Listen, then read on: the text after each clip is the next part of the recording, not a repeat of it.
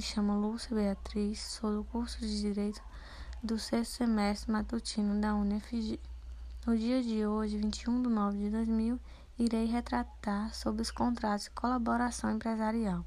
Bom, os contratos de colaboração são uma espécie de contratos mercantis que proporcionam esvaziamento de mercadorias, levando-as a um mercado consumidor criado, estável ou dilatado por um dos contratantes. Agora irei falar sobre cada um deles. De acordo com a doutrina, os contratos empresariais de colaboração são aqueles que envolvem a aproximação entre o fornecedor e o distribuidor a fim de que tenha uma ampliação junto da circulação das mercadorias dentro do mercado do consumo e também das próprias empresas revendedoras.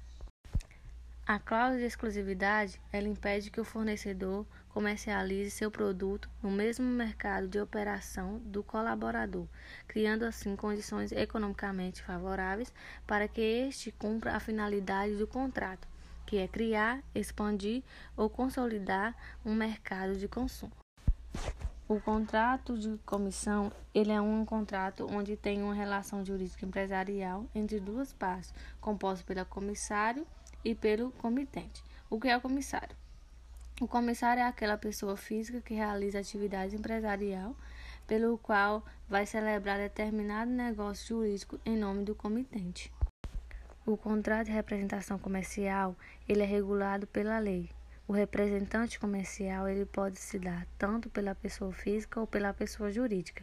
Atualmente, esse contrato é regulado apenas no Código Civil de 2002, mas também pelas normas da Lei 4.886-65.